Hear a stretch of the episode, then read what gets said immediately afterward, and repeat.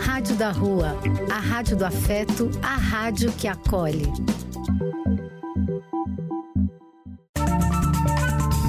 Apoio: Casa de Vó, Banho para Geral e Instituto de Políticas Relacionais.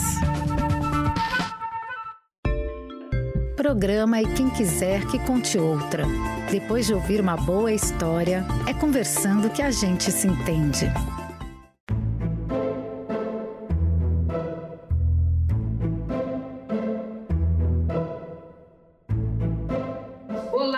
Pessoal! De novo aqui na nossa contação de histórias, com o nosso programa E Quem Quiser, que conte outra. Aqui na nossa Rádio da Rua, a Rádio da Cidadania, da Espiritualidade e da Magia. Como sempre, eu, Carmen, que adoro contar e ouvir histórias, acompanhada da minha amiga Ru. Diz aí, Ru! Oi, Cá, tudo bem com você? Tudo ótimo. Hum, que delícia. E hoje prontíssima para mais um episódio? Nossa, hoje em ritmo muito, muito especial. Amor? Hoje é dia 12 de junho. Certamente essa data já vai fazer sentido para algumas pessoas.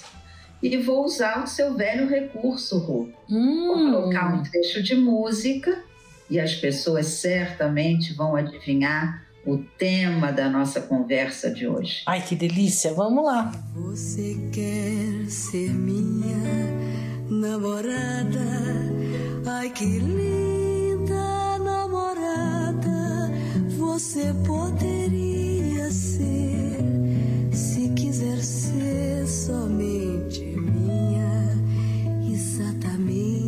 Exatamente essa coisinha, essa coisa toda minha que ninguém mais pode ter. Você tem que me fazer um juramento de só ter um pensamento,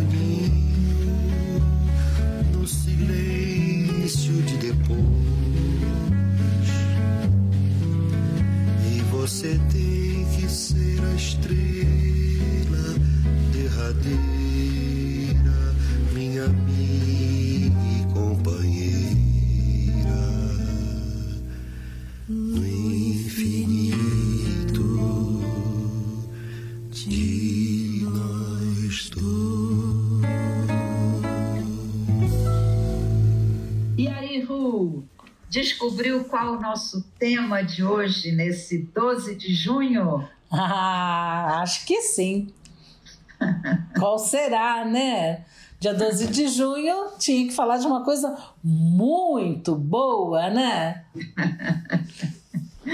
Eu lembro, Ru, que ano passado nós fizemos dois programas com esse tema. Você lembra? Dia dos É. namorados, lembra? Aham. Fizemos um programa em que falava dos namorados na vida real e um outro programa que falava dos namorados na ficção, É nos verdade. romances, nos filmes, lembra? Muito bom. E aí você vai perguntar, mas e este ano, né? Já passamos pela vida real, passamos pela ficção, como ficaremos? Eu vou dizer para você, Ru, esse ano a gente está bem moderna. Olha, O nosso programa não se chama Dia dos Namorados, Não? apenas, não. O nosso programa de hoje é Dia dos Namorados, Ficantes, Peguetes e Crushes. Carmen do céu, eu acho que você vai ter que explicar tudo isso. O que, que significa? Você tá muito moderna. Mas eu estou moderníssima hoje. Eu vi um texto do Valcir Carrasco, Hum. que ele publicou em 2017. Uhum. E eu achei que dava um tema muito interessante para a gente conversar a respeito. Hum. E o nome do texto dele é O Novo Dicionário Amoroso. que ótimo. Vamos ouvir? Sim.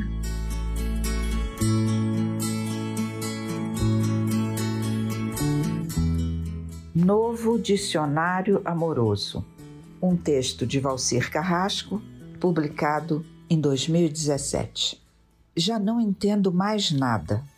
Sou do tempo em que namorar implicava compromisso. Noivar, casamento à vista.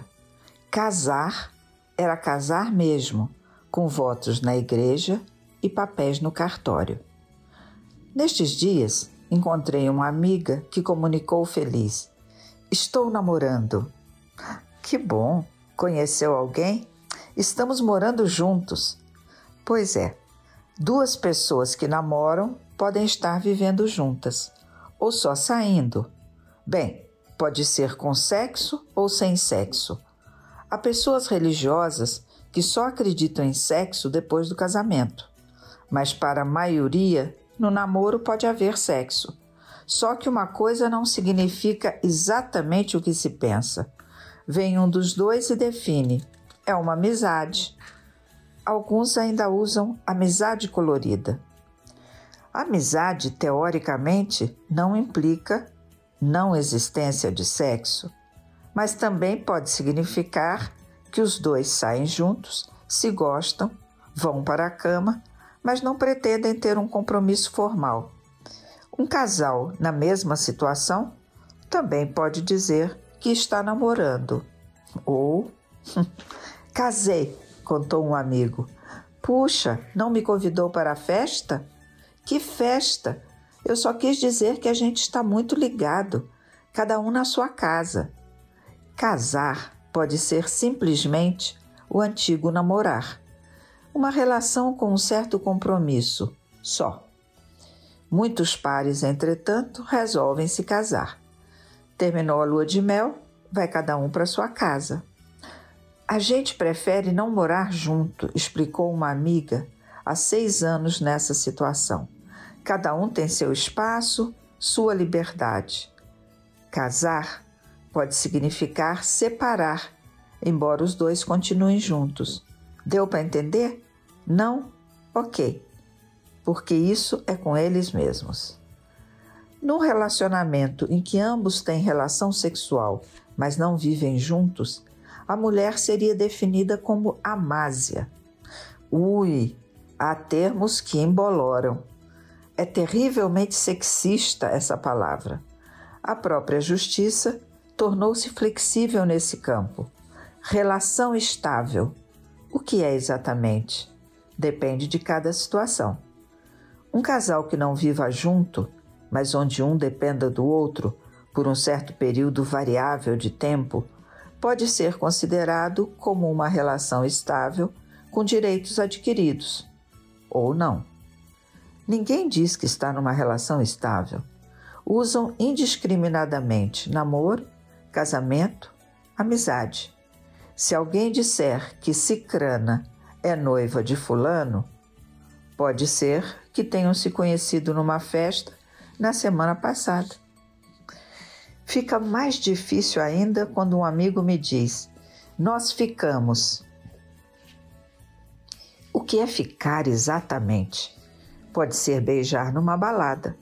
E nesse caso, há garotas que ficam com vários, fazendo do beijo quase uma brincadeira. Mas ficar pode ser ter ido para a cama uma vez, ou muitas. Já ouvi de um amigo: estamos ficando. É um substituto para namorando, ou implica namorando com sexo, mas sem a intenção de compromisso. Ficante é um termo novo, corresponde aos antigos amante, namorado ou amigo colorido. Ficar não implica estabelecimento de laços. Em tese, já vi dois ficantes brigando por ciúmes. Dessa forma, surgiu mais um novo termo, peguete. Trata-se de alguém com quem se tem relações sexuais, eventualmente até com regularidade, mas sem compromisso algum além do interesse sexual. Cada um pega o outro, só que pode pegar outros. O peguete seria o pré-ficante? Talvez não, porque há ciúmes entre peguetes.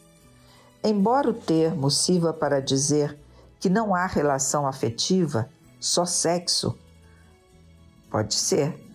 Pegar, aliás, tornou-se a grande palavra do momento. É desejar ter sexo com alguém ou praticar. Onde fica o sentimento? Óbvio, o afeto, em grau maior ou menor, permeia todas essas relações, a sensualidade também. Mas há um termo que define a possibilidade inequívoca de amor: um lance. Eu e ela temos um lance. Isso, porém, não quer dizer que exista alguma atitude prática, tipo ficar ou se pegar. Pode acontecer entre dois pares casados. Encontram-se, olham-se, sentem um lance e fica por isso mesmo. O lance definiria o antigo amor platônico. Ah, mas não, não. Também pode dizer que se agarraram atrás da porta na festa de casamento de um dos dois, ou que se encontram sempre, saem juntos, namoram mas namoro, namoro não é, mais sutil. O novo vocabulário amoroso é rarefeito como uma nuvem. Busca uma palavra e seu significado é outro, ou quase esse. Só que as pessoas se entendem perfeitamente. Como? Eu não sei. Só sei que vou falando e tento acertar a palavra certa da próxima vez.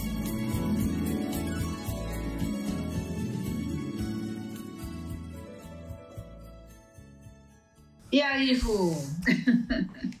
Valcir Carrasco sendo Valcir Carrasco, né?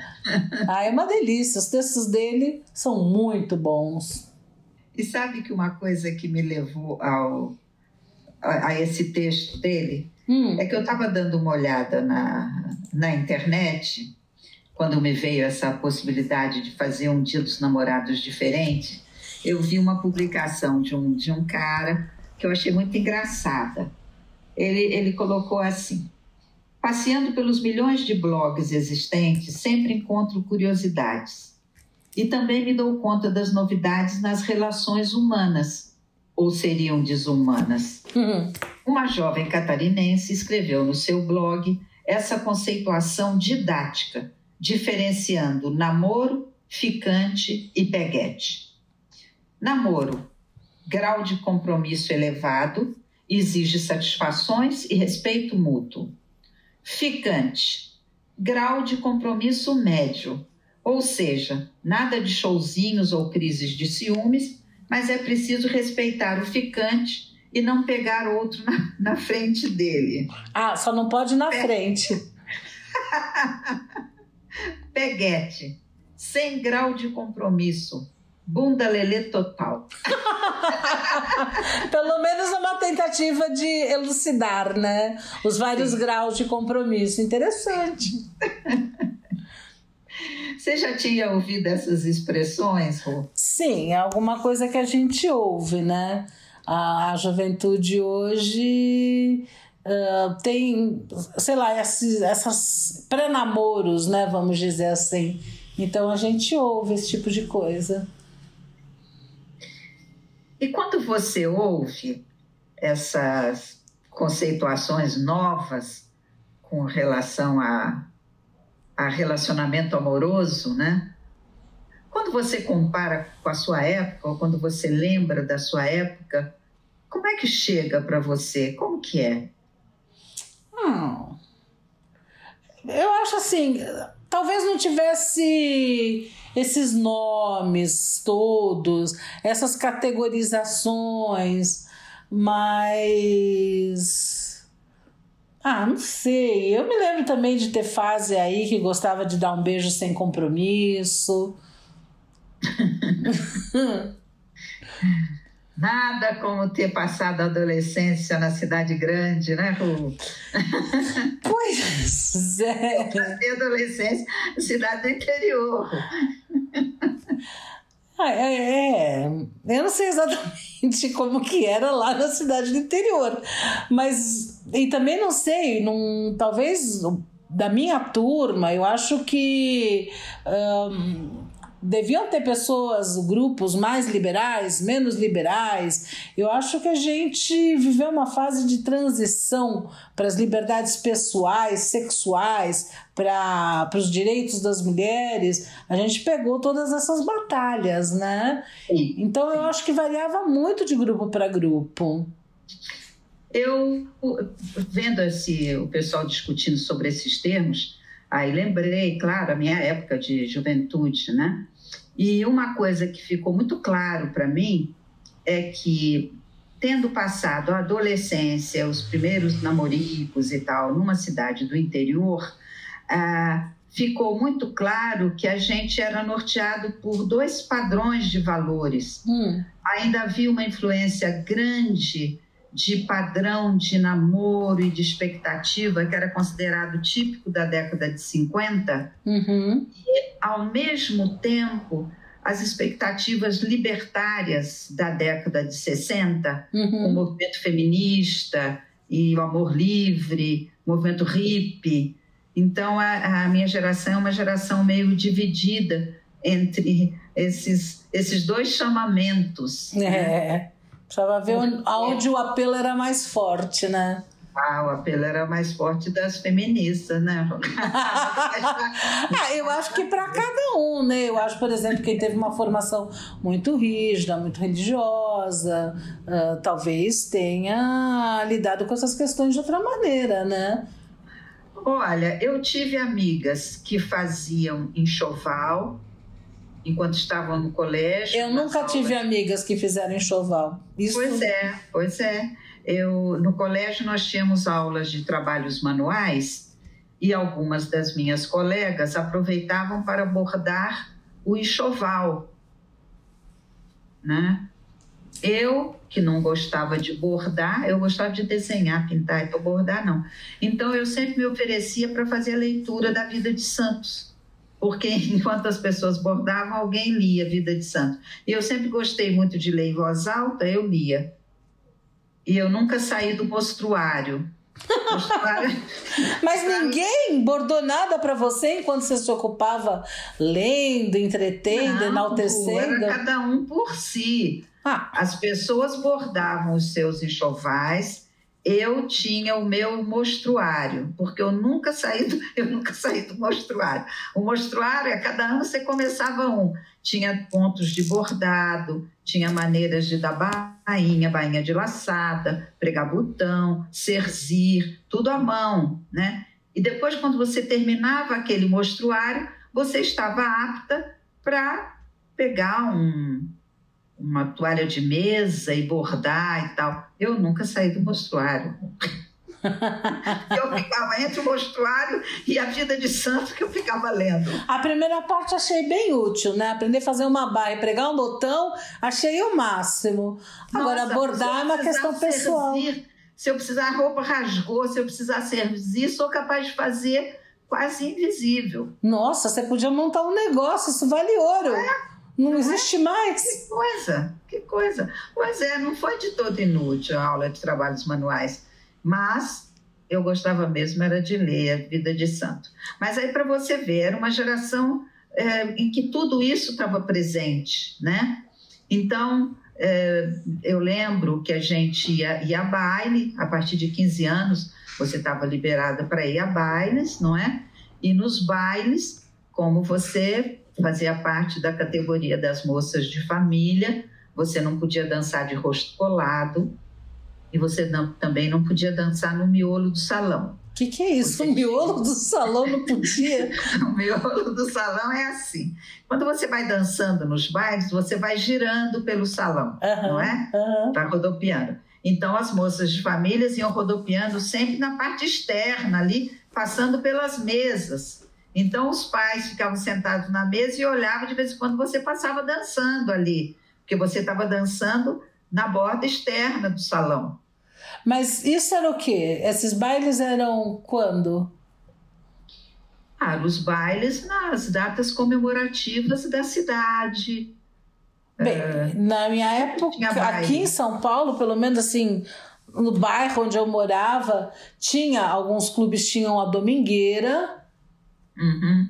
que e, mas era muito por idade, né? Porque não misturava menor e maior de idade para evitar problema. É. A domingueira, na minha época, era mais para você dançar rock, dançar twist, era mais uma farra, assim, de jovenzinhos. O baile era uma coisa mais formal. Os adultos participavam dos bailes também, e todo mundo dançava. Mas se você estava muito encantado com alguém, muito apaixonado por alguém, você dançava, passava pela borda, assim, perto da mesa dos pais, e quando você virava lá na outra esquina assim do salão, você dava uma passadinha no miolo do salão ali, dançava um pouquinho de rosto colado e voltava. De bairros, porque olha, eu vou te dizer, eu já peguei uma época onde o pessoal. Eu não tive festa de 15 anos, nas minhas relações ninguém fez esses bailes de 15 anos, que agora até voltaram, né? Então eu nem sei direito que baile é esse. Baile eu me lembro de Não, era carnaval. Baile de 15 anos eram os bailes da cidade. As pessoas gostavam de dançar. Mas Os ia menor, ia maior? Isso com que idade Não, você ia? você, a partir de 15 anos, você podia frequentar o baile dos adultos.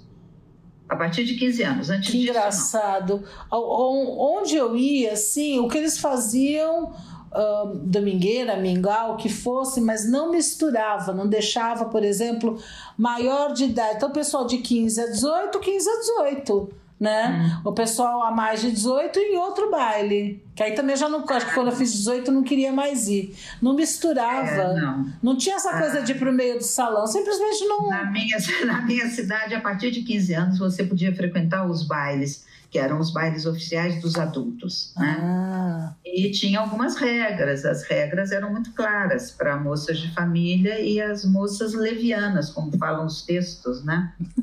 Então, então, por exemplo, dançar de rosto colado não podia, porque era uma coisa muito íntima. E ficar no meu do salão também não.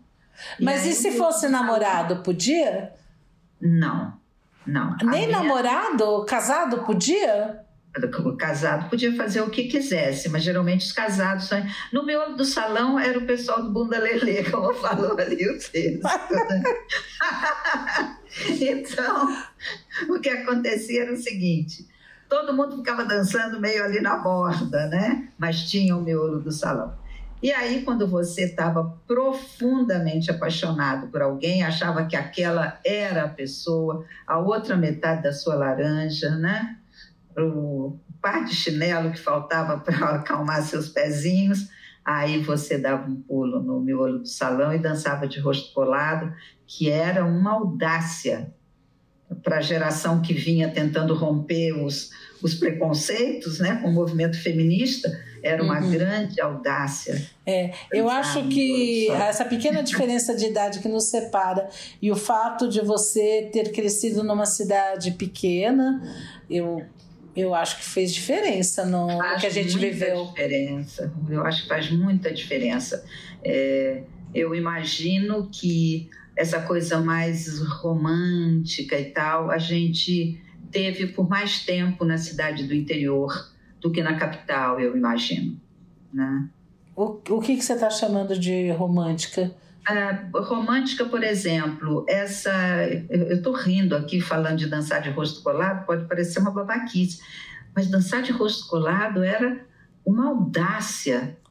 Era uma audácia, era o máximo você, você ousar fazer isso. Era uma prova de amor você dançar com o seu bem-amado lá no do salão de rosto colado escondido dos pais que esperavam você passar dançando na beirinha ali, né? Outra coisa que, sendo do interior, a minha geração pôde viver muito intensamente e que eu gostaria até de conversar com esse tema daqui a pouco com você, eram as cartas de amor. Hum, Eu sou da geração que escreveu e recebeu cartas de amor, uhum. e que é uma coisa também que, para quem morava na capital, talvez não fizesse sentido, né? É, eu não, é, não, não saberia te dizer se isso tem a ver com ser capital, se já se passaram algum tempo. Não sei Por te que, eu dizer. digo isso, Ru? Porque quando você é do interior, eh, geralmente os rapazes chegam a um ponto, eles saem da cidade, seja para estudar fora, seja para trabalhar, Ah, e aí a única forma de contato que você tem, eh, não era tão fácil o acesso telefônico e tal, são as cartas. É, porque quando você fala cartas de amor, tem vários filmes né, com essa temática. Eu Ah, creio que em de Amor, determinada época, principalmente talvez essas cidades pequenas onde os rapazes saem para estudar e para Uhum. trabalhar, aí o telefone era caríssimo e talvez fosse Uhum. mais controlado, é, a saída era mesmo se expressar através de uma bela carta, né? Uhum. É, belas, belas lembranças eu tenho. Então, eu acho que era um, isso é um lado romântico também do relacionamento naquela época, né? Ah, outra coisa também que é interessante para mim, eu passava as férias em Minas. Uhum. Em Minas, ah, os padrões de comportamento também eram diferentes do estado do Rio Eram mais rígidos, né? mais rígidos, mais rígidos. E, e uma coisa que eu recebi algumas vezes em Minas e eu nunca recebi no estado do Rio Hum. é que eu recebi algumas serenatas. Ah, que legal. Né? Chegava lá, cidade do interior em Minas, o pessoal ah, chamava, olha, chegou a carioca. Nem era carioca, era fluminense, mas chegou a carioca. E aí, de repente, tem algum rapaz que se interessa por você e você troca olhares com ele e tal. Se ele tem o dom musical, ele vai na madrugada embaixo da janela lá da casa do seu avô e canta com os amigos. Isso também era uma coisa muito gostosa de viver. Uhum, Com certeza. Infelizmente, a minha tia não deixava abrir a janela. Eu achava que eu queria abrir a janela e agradecer. Não, não podia. A janela permanecia fechada, você ficava olhando pelas frestas, mas você via quem é que estava cantando para você. Ai, Então, que ótimo. Que às vezes divertido. deixava uma flor na janela. Era bem legal isso, hein? Uhum. Ai. Em suma, Ru, a gente viveu uma época em que esses conceitos, ficante, peguete, é, eram inimagináveis, eu, eu diria, na minha cabeça naquela época, inimaginável. Para você aqui na cidade, Ah, hum, talvez o ficante já existisse. Hum, Muito, ah, muito escondido, ah, mas de se beijar sem ter compromisso, coisa assim, já eu acho que acontecia. uhum. é, beijar sem ter compromisso, na minha época não existia. A menos que você fizesse parte do grupo das levianas. que numa cidade do interior era fatal. É, São Paulo realmente é, é proibido, escondido, mas tinha essa coisa da, eu vou chamar assim, da experiência desse desses primeiros toques, dos primeiros beijos.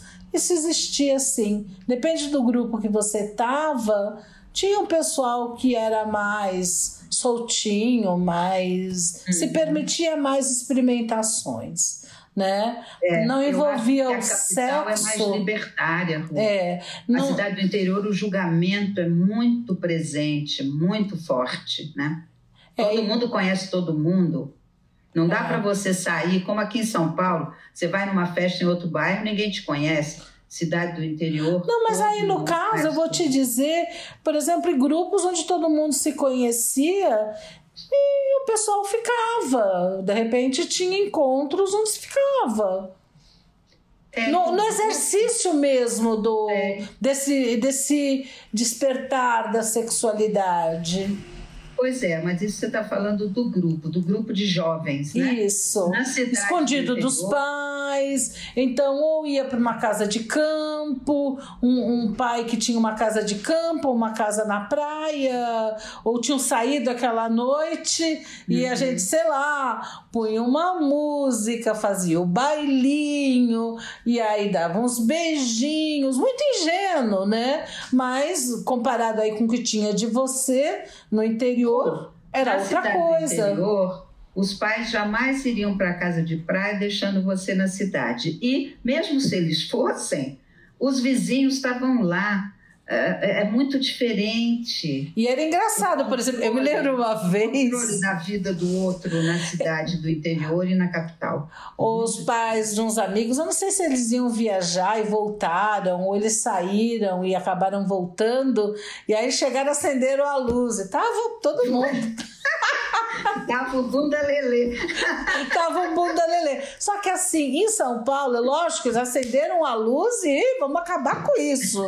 Quer dizer, não era, ai, os pais que nem agora. Agora, sei lá, o, o, namorado dorme na casa da namorada com total permi permissão dos pais. Mas, então, não, não, vamos parar com isso, gente. A luz acesa, a porta aberta, não sei o quê. Uhum. Mas ninguém ficou mal falado, ninguém virou uma leviana por ter uhum. participado daquele bailinho. Uhum. Era é, mais livre, sim. Eram bem diferentes. Eu te contei que uma vez na minha cidade do interior uma mulher abriu uma boate. E pergunto eu, o que era uma boate naquela época na cidade do interior? ela, ela tinha uma casa grande, é, gostava da noite, e tinha um salão enorme, então ela punha uma meia luz, montou um bar, tinha garçom, a casa dela era uma casa grande, bonita, tinha jardim, tinha umas mesinhas no jardim, tudo assim com a luzinha, meio luz bufuso, meio a meia luz. Então, essa era, essa era a boate. E o que, que vocês faziam lá? Ah, a gente ia lá, batia papo, conversava, dançava. Rolava uns beijinhos? Nada, se você tivesse com alguém que te interessava, rolava. Então, rolava, então, é Até isso. dançando de rosto colado. Então, pro meio eu... do salão, porque nem tinha tanta gente assim dançando. Então, mas é meio isso. Talvez aqui Sim. em São Paulo, sei lá, os pais, sei lá, saíam sozinhos, iam num cinema, iam jantar fora com amigos, a gente aproveitava aproveitava a ausência dos pais e fazia a nossa, entre aspas, boate particular, privê. Sim, sim. Era Fundo a mesma coisa. boate na minha cidade, né? Eh, você tinha que ir escondido, né? Isso não quer dizer que você não ia, tinha que ir escondido. não é que a gente não ia, tinha que ir escondido. Mas, em suma, eu acho, Ru, que eu acho interessante lembrar da diferença da, da época que eu vivi, os primeiros namoros e tal, para a época atual. Uhum. É bem, bem diferente. Mas eu sinto que tem uma coisa que tanto lá atrás quanto agora, ah. ela continua forte e presente. O quê? Um sentimento que a gente busca por ele né? Que continua forte e presente. Eu lembro que quando eu tinha, sei lá, por volta dos meus 13 anos, eu perguntei uma vez para minha tia, que eu adorava, era uma das irmãs da minha mãe, bem mais nova, minha mãe era a irmã mais velha, né? A tia Amélia, eu adorava a tia Amélia quando eu ia de férias para Minas. E uma vez eu estava lá e ela estava namorando e eu virei para ela e falei: Mas tia Amélia, como é que a gente sabe que a gente está apaixonado por alguém? e ela virou para mim muito bonitinha, falou: Não se preocupe, você vai saber. Muito bom, muito bom. Até hoje eu lembro dessa resposta dela, eu acho uma resposta muito sábia. Muito boa mesmo a resposta. eu acho que tem esse sentimento que a gente poderia falar um pouco dele. Mas antes vamos ouvir música? Eu colocaria uma música para deixar, não um trechinho só de música, hum. para deixar claro que sentimento é esse. Uhum. É o amor que mexe com minha cabeça e me deixa assim. Que faz eu pensar em você e esquecer de mim. Que faz eu esquecer que a vida é feita pra viver.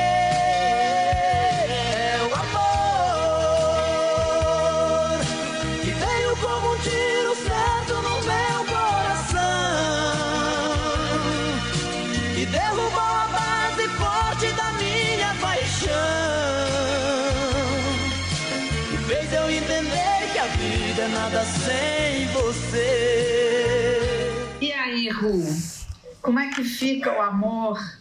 O amor é bom, né?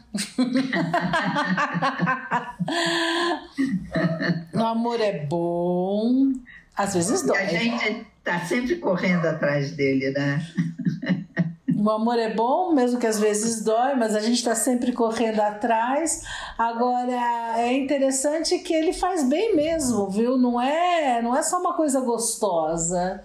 Então, por exemplo, quando a gente está ao lado da pessoa amada, o nosso corpo libera oxitocina. A gente já falou muito desse hormônio aqui, né? E aí Sempre que a gente fala em situação que gera prazer, né? bem-estar, né, bem-estar, a gente fala na oxitocina. Uhum. tá? Então aí o conselho, ó, vamos aproveitar o, o namoro, o dia dos namorados, para o corpo liberar toda a oxitocina possível.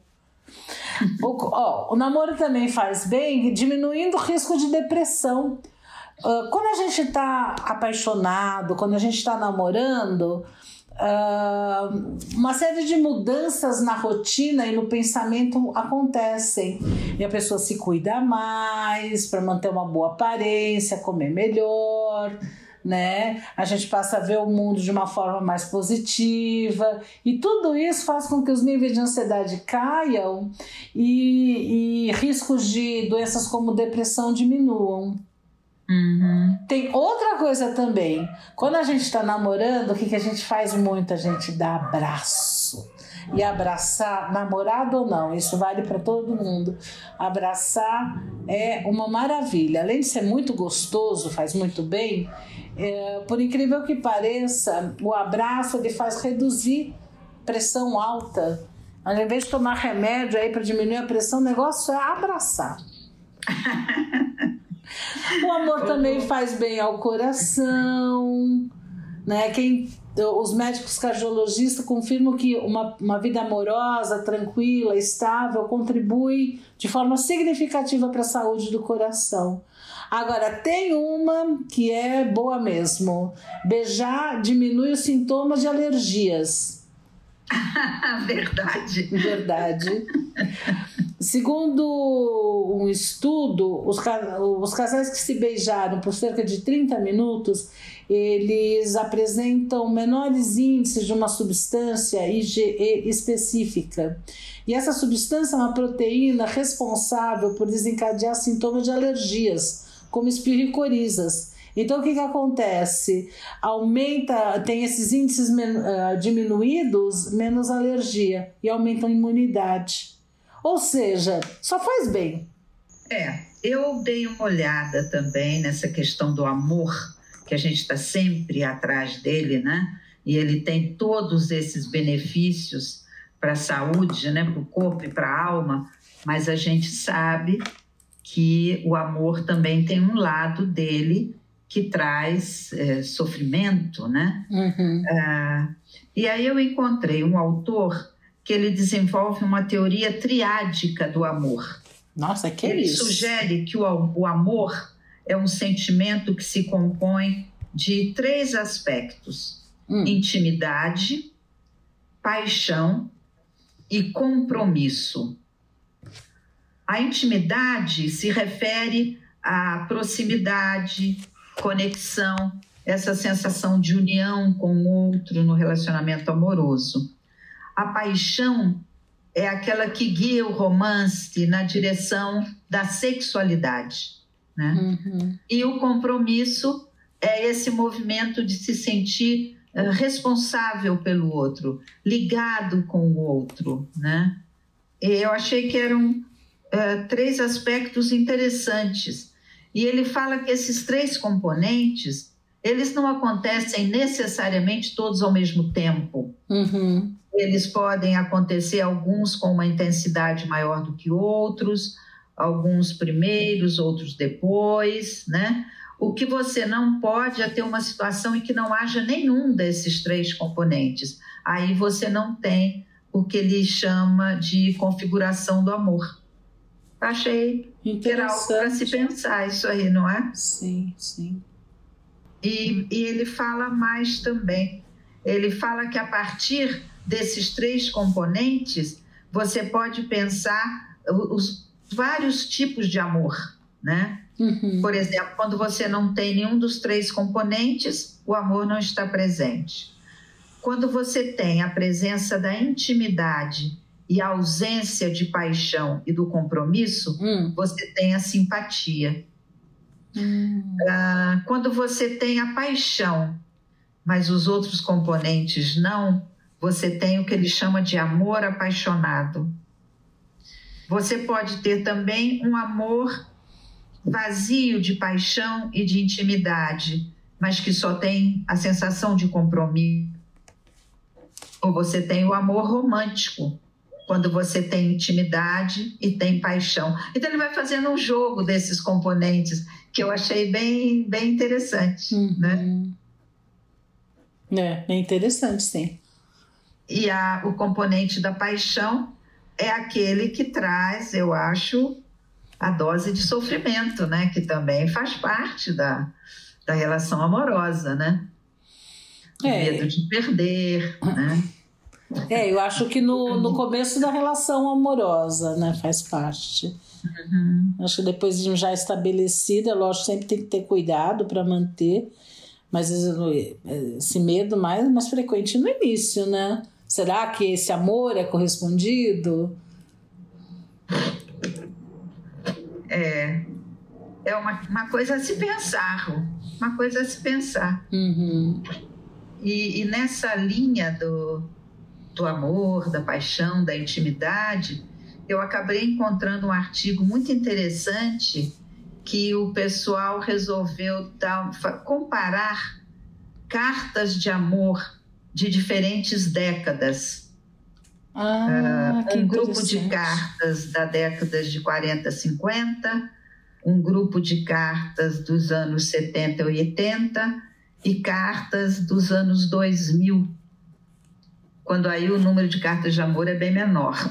Mas e o conteúdo muda também ou só a, a, a quantidade? muda Totalmente, Rô. Ah, é? É, totalmente. Eu achei muito interessante esse artigo. Hum. porque nas décadas de 40 e 50 eles encontram cartas de amor mais formais. É como se não houvesse muita intimidade Uhum. entre a- o casal. E geralmente a iniciativa é sempre do homem, né? Uhum. Quando se fala em, sei lá, ter um compromisso mais sério, ou a possibilidade do casamento, a iniciativa é sempre do homem. Da mulher é esperado um papel mais passivo Uhum. e receptivo. E não há nessas cartas, década de 40 e 50, ah, muita manifestação amorosa de intimidade. As pessoas são mais formais nas cartas. Uhum. Inclusive, chegam a não falar de si na primeira pessoa, chegam a falar indiretamente, não colocam os sentimentos na primeira pessoa. Isso, isso muda bastante na década de 70. Décadas de 70 e 80, as cartas de amor já trazem uma, um, um grau de intimidade maior, apelidos, né? apelidos carinhosos. Uhum. As, as cartas femininas elas são mais um, ousadas no sentido de abrir mais a intimidade do que nas décadas anteriores, né? E isso se repete também no, uh, nas cartas de 2000 em diante. São cartas mais explícitas, inclusive com relação ao desejo sexual. Ah. Década de 40 e 50, não. Né?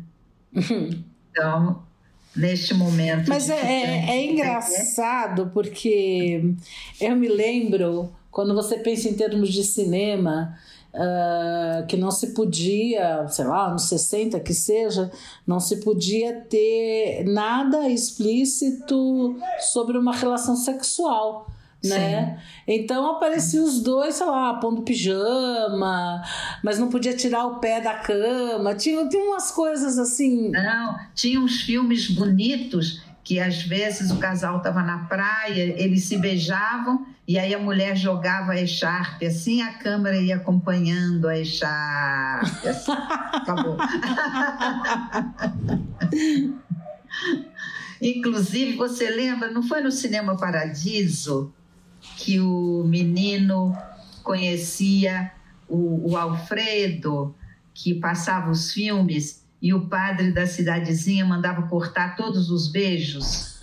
Não me lembro. Você lembra? Não me lembro, mas a cena é ótima. O padre da cidade e o padre da cidade, eu lembro da minha cidade do interior, a, a palavra do padre era muito importante. Uhum. Se de repente queriam contratar uma vedete para vir do Rio para se apresentar na cidade, tipo Virginia Lane e tal, que era a rainha das vedetes, se o padre da cidade baixasse portaria que não era para vir a vedete do Rio, não vinha, né?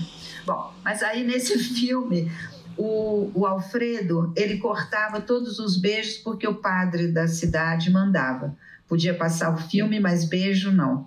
E o menino que gostava de cinema e conhecia o Alfredo, que passava filmes e tal, ele cresce, vira um cineasta e quando ele vai na cidade, o Alfredo tinha morrido, ele acha uma lata de filmes que eram todos os trechinhos dos beijos colados, e aí ele vai passando, tão bonito de ver todos os beijos que foram cortados da, dos filmes da infância dele. É, sabe, eu fico pensando que sim, existia toda essa censura, mas as pessoas não se beijavam dentro de casa. É engraçado, né? É, as pessoas não se beijavam era em público, né, Ru? Hum. As pessoas não se beijavam em público. Não era esperado que as pessoas se beijassem em público. Uhum. Isso é, e por isso que eu digo que na cidade do interior, na década de 60, a gente viveu ainda sob algumas regras da década de 50 e algumas regras que a, a juventude foi quebrando e abrindo mais próxima do movimento libertário da década de 60. Uhum. Né? Mas as pessoas se beijando na rua, beijando em público, não. No máximo, as pessoas ficavam de mãos dadas.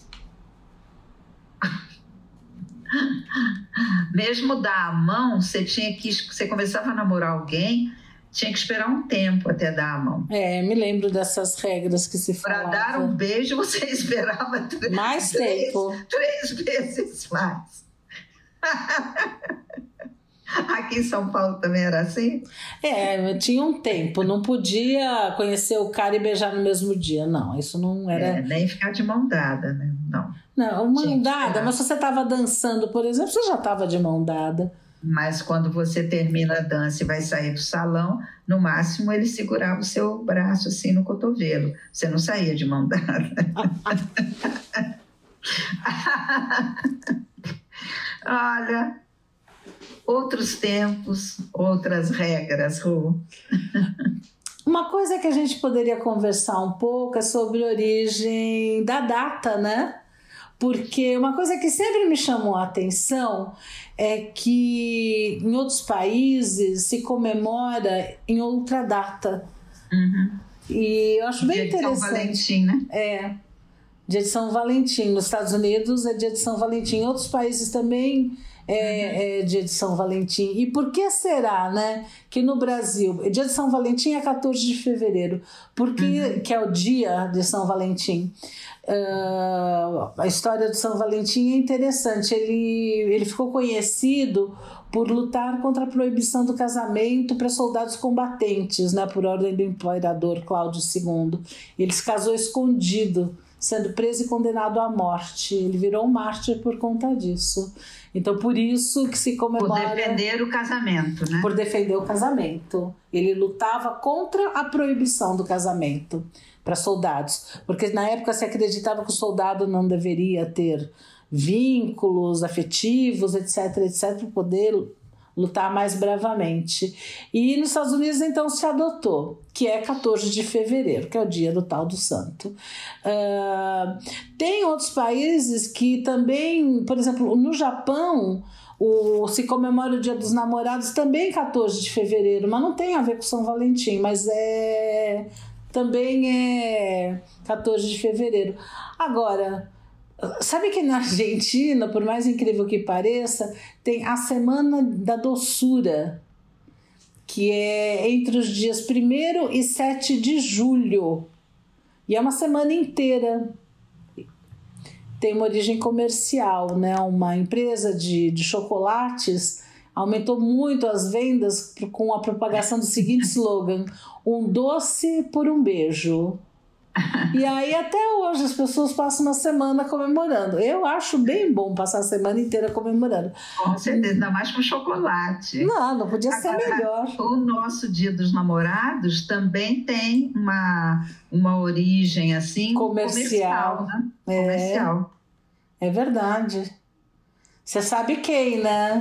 Como foi que ela Sei. surgiu? Quer Eu contar? sei que foi um publicitário que achou que era um mês que, iam- que as empresas precisariam melhorar suas vendas. Vendas baixas, né? né? As vendas estavam baixas. Foi em 1949. Então ele sugeriu o 12 de junho, que é próximo do dia de Santo Antônio, que é o nosso santo casamenteiro, né? E aí instituiu o Dia dos Namorados, dia 12 de junho, que é o que a gente celebra até hoje, de Verdade. 49 até agora. Né? E por que, que ele escolheu essa data? A data o que eu li porque é próxima do dia de Santo Antônio. É, é um dia É antes do Santo. Antônio. É um dia antes, exatamente. Então, já que tinha o dia do São Valentim lá em fevereiro, mas aqui no Brasil estavam precisando melhorar as vendas de presentes e tal em junho. Uhum. Em junho tem o dia de Santo Antônio, então era uma boa opção. Bem cabeça de publicitário. né, Muito! mesmo? E todos Né? nós É. engolimos. Pe- Pega assim, você encaixa uma coisa na outra e tal, e você a partir daí cria uma necessidade, né? A propaganda vem e você cria uma necessidade. É. Agora, interessante. sabe que tem umas curiosidades muito grandes? Sabe que muita gente aproveita o dia dos namorados, não importa se é uh, Valentine's Day, se é aqui do Brasil, o dia dos namorados, não importa, para fazer pedido de casamento. É uma das datas que mais se faz pedido de casamento. Interessante, né? Com certeza. Tem outra coisa curiosa também. Ah, sabe, um dos presentes que se dá muito para as mulheres no Dia dos Namorados são rosas vermelhas. Uhum. E você sabe a origem disso? Olha, eu sei que as rosas vermelhas simbolizam paixão. Né? Então é, é esperado que no dia dos namorados você ganhe rosas vermelhas, que é como se fosse uma declaração de apaixonamento, É. né? Quem está te presenteando. Sentimento forte e emoções amorosas, mas parece que vem mais de trás. Eu não estava lá, mas dizem que a rosa vermelha era a preferida da- de Vênus, a deusa do amor. Ah, Por Isso eu não isso. sabia. Por isso que se dá rosas vermelhas. Se remete é, a Vênus. Não sabemos se é verdade, mas que é bonito é, então que permaneça. Exato, é muito bonita essa história. É bem divertido, né? Rosas vermelhas e chocolates, né? É. Eu, como chocolatra, acho que chocolate é bem-vindo sempre, até na namorada. É, pensa, junho, friozinho. Friozinho. Hum, combina né? muito. Agora, você que gostava tanto de ler as histórias de santo, por que Santo Antônio era o, o, o santo casamenteiro e tem tantas simpatias? Tem ideia disso? Não, não tenho ideia. Você procurou? É, eu procurei alguma coisa. Uh, é interessante. Parece que Santo Antônio ele pregava, né, nas pregações que ele fazia, a importância do amor e do casamento. Então vem daí das pregações que ele fazia uh, relacionadas a isso. E olha que interessante, né, Ru? O São Valentim ele era um santo que ele defendia o casamento e foi uma opção pessoal dele, né? Uhum. O Santo Antônio era apenas um conselheiro amoroso, né? É. Sabe que ele tem era, uma outra coisa. Era padre, né? É, ele era, Era padre. um monge, um frade, né? É, ele não era casado. Era né? frei. Ele, Ele era frei. Frei É, frei. Fernando de Bulhões.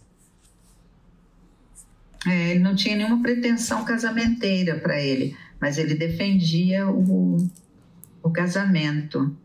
E aquela simpatia de colocar a imagenzinha de Santo Antônio de cabeça para baixo no copo d'água, enquanto não aparece um bom casamento para você, é bem cruel com o santo, coitado.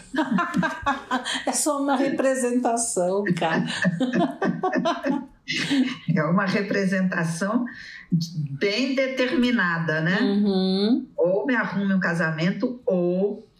Mas é até compreensível, Ru, porque quando eu estava lendo aquelas, aqueles artigos que falavam da década de 40, 50, todos eles dizem que a mulher que não estava namorando aos 25 anos, ainda não estava noiva, não estava prestes a casar, ela já era considerada uma mulher solteirona. Solteirona. E as mulheres que não se casavam, as mulheres solteironas, eram muito mal vistas, né? E isso me lembrou. Eu estava conversando outro dia com a minha amiga Celinha e perguntei para ela, ela cresceu no interior, né, no interior de São Paulo, um pouco na zona rural e tal, como era essa coisa de namoro e tal. E ela lembrou que uma coisa que era muito marcante, não para ela, ela era criança, mas ela via nos vizinhos, com relação às irmãs mais velhas, era um procedimento que na colônia japonesa é chamada de omiai. Hum, O omiai é o casamento arranjado. uhum. E ela falou, engraçado, para mim, eu vi aquilo à medida que eu fui crescendo, que o omiai era mais uma relação, uma preocupação patrimonial do que matrimonial, no sentido de afetiva, né? E Mas- ela falou que tinha os padrinhos, que eram os casamenteiros, Uhum. que olhavam os jovens e achavam que aquele combinava com outro e tal. E aí ela fala uma coisa que ela nunca esqueceu, é que nessa análise do pretendente, uma coisa que era levada em consideração era a saúde do pretendente ou da pretendente Uhum. e da família. Ah, Como é que era a família? Se tinha algum tipo de doença, não, Uhum. se tinha alguém meio meio fora da casinha e tal. E ela falou, inclusive, os esquisitos também eram excluídos. Aí eu falei, Sé, mas o que, que é isso? Os esquisitos? Quem eram os esquisitos? Ela falou, não, aquela pessoa que não tem amigos, aquela pessoa muito fechada. Então, isso era, era um demérito né, Uhum. que os casamenteiros também levavam em consideração. uhum. Olha, que coisa, né?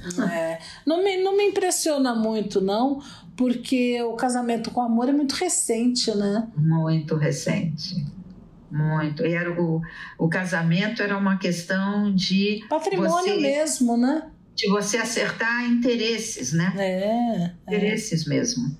E é uma forma também de você estar protegida no grupo, né? Uhum. Você se casa, tem um companheiro, você tem um vínculo com a família dele, fica uma família mais extensa, então tem um, um entorno social de proteção que a mulher, por exemplo, solteirona, que é- é uma palavra bem pejorativa, né? Aham. Não é a mulher solteira. A mulher solteirona é aquela que já passou da idade de se casar. Essa mulher não teria esse entorno assim de segurança, né? Uhum. É, pensando que a mulher tinha tão poucos ah, poderes e direitos, né? Sim. E ela era realmente dependente do homem na Constituição. A gente já falou isso num programa anterior, que na Constituição a mulher passa a ter direitos. É, é- É muito no recente. século passado, é muito recente. Então Muito realmente tinha que casar. Então era muito importante casar, né? Sim, sim. Hoje é uma opção. E tem muita mulher Hoje que é não se casa. Assim como é também num- numa tese que eu vi, falando de relacionamentos, que fala que hoje em dia, ah, casamento, dois pontos, a permanência é a mudança. Ah, que interessante. É muito interessante, não é? É, Quer dizer, o que é permanente nos casamentos de hoje? A mudança. Outra coisa, que era um outro título de, de capítulo também: casais, sim, filhos, não. Hum, O número de casais que, por opção, não têm filho vem aumentando, uhum. É assim, verdade. significativamente. Uhum. né? E, e a última coisa que eu achei também interessante nessa tese é as, as relações homoafetivas, né? os casais e os trisais, como vem mudando né? A configuração, até essa noção de casal Uhum. de duas pessoas, não, você tem grupos de três pessoas numa, numa relação matrimonial, entre aspas, né? Uhum. É, são várias Então- coisas para refletir. Sim. Ru, nossa, passamos por décadas, por casamentos e namoros E causos e nossas histórias. muito bom. A gente termina com uma música? Terminamos. Eu escolhi uma música que eu achei muito engraçada Hum. e que chama Amor Emprestado. Uhum. e você escolheu uma música muito romântica, que eu acho que a gente pode terminar o programa colocando na sequência essas duas músicas. Que delícia, vamos ouvi-las Enquanto então. Vamos aí celebrar amanhã Santo Antônio, não é? Uhum. E que vem o amor, Ru. Viva o amor, viva. Ru. E quem quiser, Que conte outra. até a semana, Ru. Até!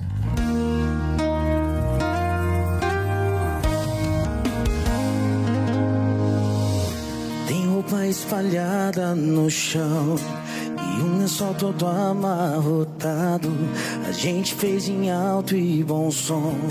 O amor que esquenta até o ar-condicionado. Bagunçamos a vida e o quarto. Talvez eu esteja errado por estar com alguém que é recém-terminado.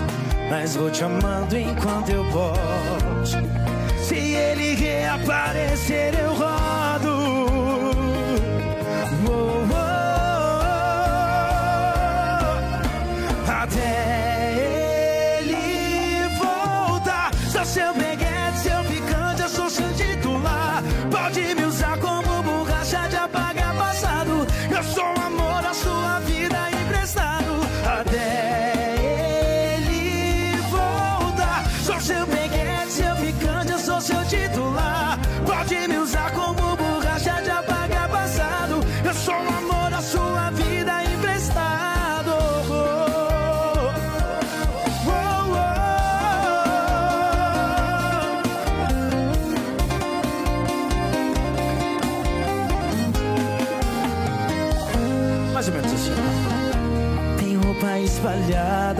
No chão e um lençol todo amarrotado.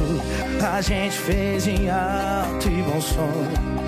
amor que esquenta até o ar-condicionado.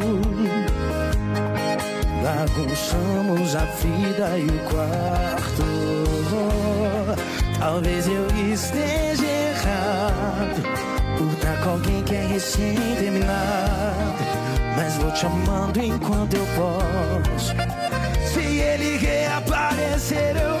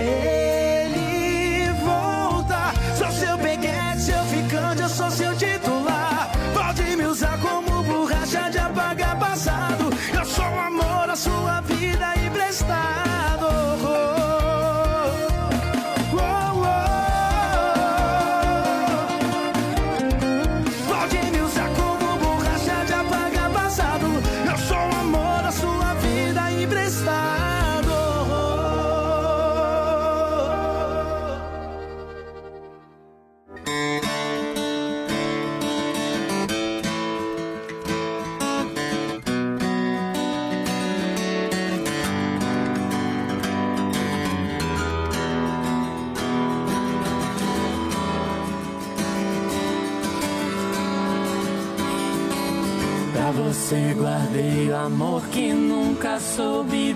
O amor que te vivi sem me deixar. Sentir sem conseguir provar. Sem entregar e repartir.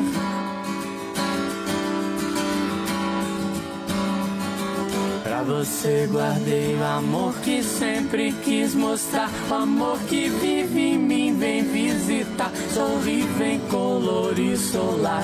Vem esquentar e permitir.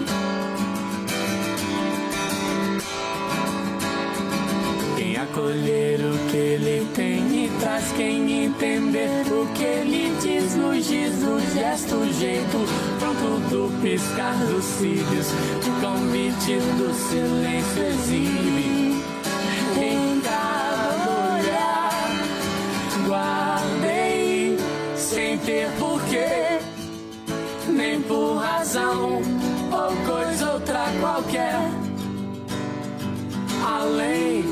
não saber como fazer pra ter um jeito meu de me mostrar.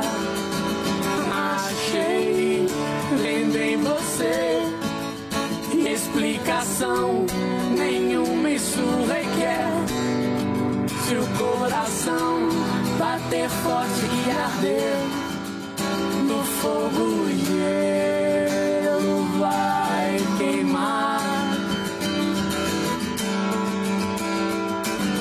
você guardei o amor que aprendi vem dos meus pais, o amor que tive recebi. E hoje posso dar livre, feliz céu cheirar na cor que o arco-íris risca ao levitar nascer de novo. Lápis, edifício, tever e ponte. Desenhar no seu quadril. Meus lábios beijam signos feitos. Se nos trilho a infância terço berço do seu lar. Guardei sem ter porquê, nem por razão ou coisa outra qualquer. Além de não saber como fazer pra ter um jeito meu de me mostrar. Achei também você e explicação nenhuma isso requer. Se o coração bater forte e arder no fogo